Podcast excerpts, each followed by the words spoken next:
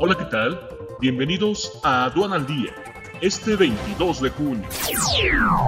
Nacional. México suma 231.244 decesos a causa de COVID-19 y 2.478.551 casos. Coparmex crea Observatorio Ciudadano para vigilar y defender a la Constitución. Casi todo el presupuesto de la CENER se destina a promover energías sucias, señala Sandra Guzmán.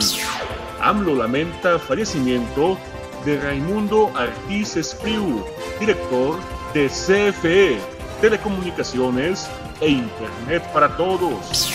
López Obrador quita a Irmeréndida Sandoval de la función pública. La reemplaza Roberto Salcedo.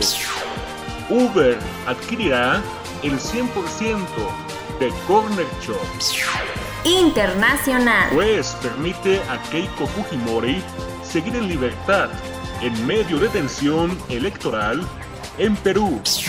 Quédate en casa y actualízate con una nueva forma de capacitarte a través de Sencomex Video, totalmente en línea.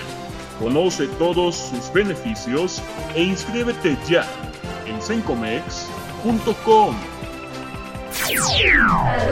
Al día. Este es un servicio noticioso de la revista Estrategia Aduanera. EA Radio, la radio aduanera.